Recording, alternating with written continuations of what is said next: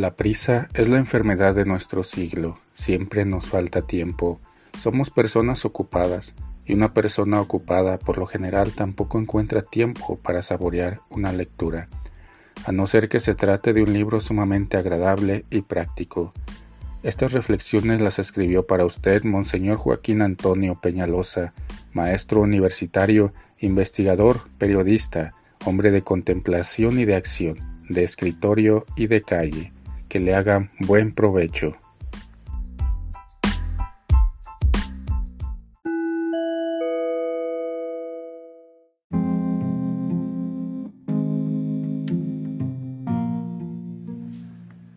Si preguntas al amigo cómo es una moneda de 20 centavos, de esas que todo el día van y vienen entre las manos, de seguro el amigo no sabrá describirla con exactitud. Despreciamos lo usual Ignoramos lo que está más cerca de nosotros para ver las realidades más próximas a nuestra vista. Sufrimos miopía. Lo mismo acontece con esas realidades de las que hablamos a cada minuto. A fuerza de usar las palabras se nos escapa su contenido.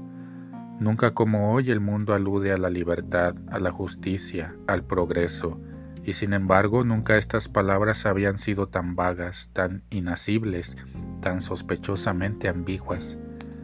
Progreso es una de esas palabras predilectas del diccionario del hombre actual, un hombre que maneja muy pocas palabras porque maneja muy pocas ideas, pero eso sí, ignorando su significado y su compromiso.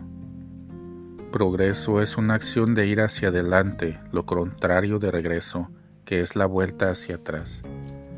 Todos estamos convencidos de que el mundo progresa cada día y que en los últimos años ha dado más saltos hacia adelante en varios siglos anteriormente acumulados. El mundo, como el hombre, comenzó andando a gatas en su infancia, luego caminó despacio. Hoy es un atleta robusto que corre una carrera de relevos en que el banderín del progreso pasa triunfalmente de una mano a otra, de un invento a otro, en un desfile imprevisible de puro multiplicado. ¿Cuál es la meta de esta carrera? ¿Hacia dónde se dirige el progreso? porque evidentemente el que camina debe saber dónde se dirige. Un progreso sin término, sin finalidad, es un absurdo, porque el progreso no es un fin en sí mismo, sino un medio. Como los pies veloces del atleta son únicamente un instrumento para alcanzar el final y el trofeo de la competencia. Cuando se habla de progreso, el irreflexivo cree que se trata simplemente del progreso material y técnico, en el que los inventos y novedades contemporáneas colocan el progreso en su totalidad. Progreso va siendo sinónimo de máquina, de automatismo, de confort. Los espíritus apresurados confunden el progreso exclusivamente con el clima artificial, la trilladora eléctrica, las bobinas y las chimeneas. De ninguna manera despreciamos este progreso, por el contrario, lo anhelamos cada vez más.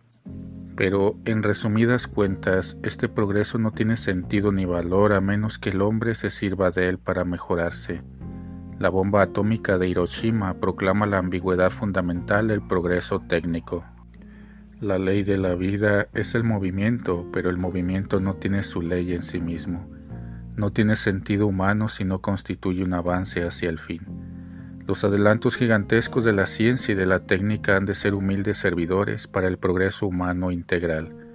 De poco servirá perfeccionar las máquinas si el hombre mismo no se perfecciona, y si el adelanto técnico aventaja con mucho al adelanto cultural y moral de la humanidad.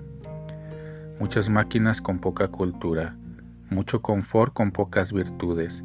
Tal es el desequilibrio que plantea un mundo que ha entronizado como una divinidad el progreso material en detrimento del progreso del espíritu. El verdadero progreso es el del hombre, el que permite al hombre ser cada día más hombre, un alma cada vez más sana en cuerpo, cada vez más sano en su ser cada vez más razonable y libre, cada vez más personal y más social.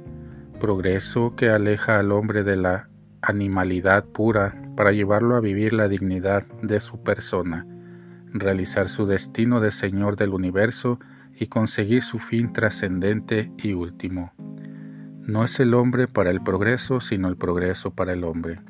Es decir, lo que queremos es que el hombre, hacedor del progreso, lo ponga a su servicio como un medio de perfección personal y social. El origen del progreso es el hombre, porque lo maravilloso de la máquina o del cohete espacial o del submarino Polaris no es ni la máquina ni el cohete en el submarino, sino el hombre que lo ideó. Esto de tan sabido en teoría lo ignoramos en la práctica. Si el hombre es el principio del progreso, el hombre es también su término, su propia finalidad.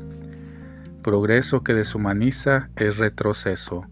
Progreso que no hace al hombre más culto, más libre, más justo, más hombre personal y más hombre social, no es sino regresión a la edad de piedra.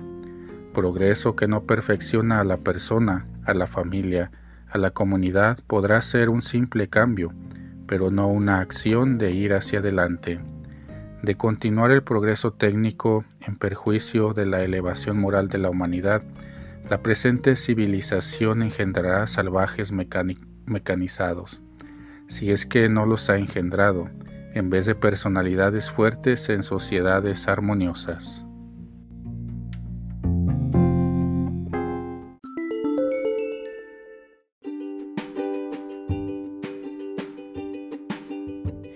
Boletín San José es un podcast diario. Síguelo para que forme parte de tu vida diaria, te inspire y nutra con la reflexión de la palabra de Dios. Además, con Spotify puedes compartir este episodio y los demás con tus familiares y amigos en redes sociales. Solo toca los tres puntos de la esquina superior derecha de la página del episodio, luego baja hasta compartir Selecciona la opción de la red social de tu preferencia y envíala a quien tú quieras. Así de fácil.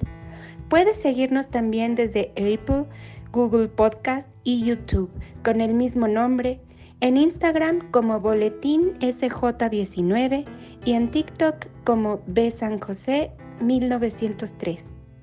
Interactúa con nosotros, comenta, danos like y contesta las preguntas que se hacen en algunos de nuestros podcasts al final de cada emisión.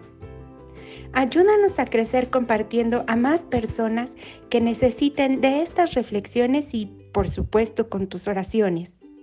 Patriarca San José, bendice a nuestras familias y aumenta nuestra fe.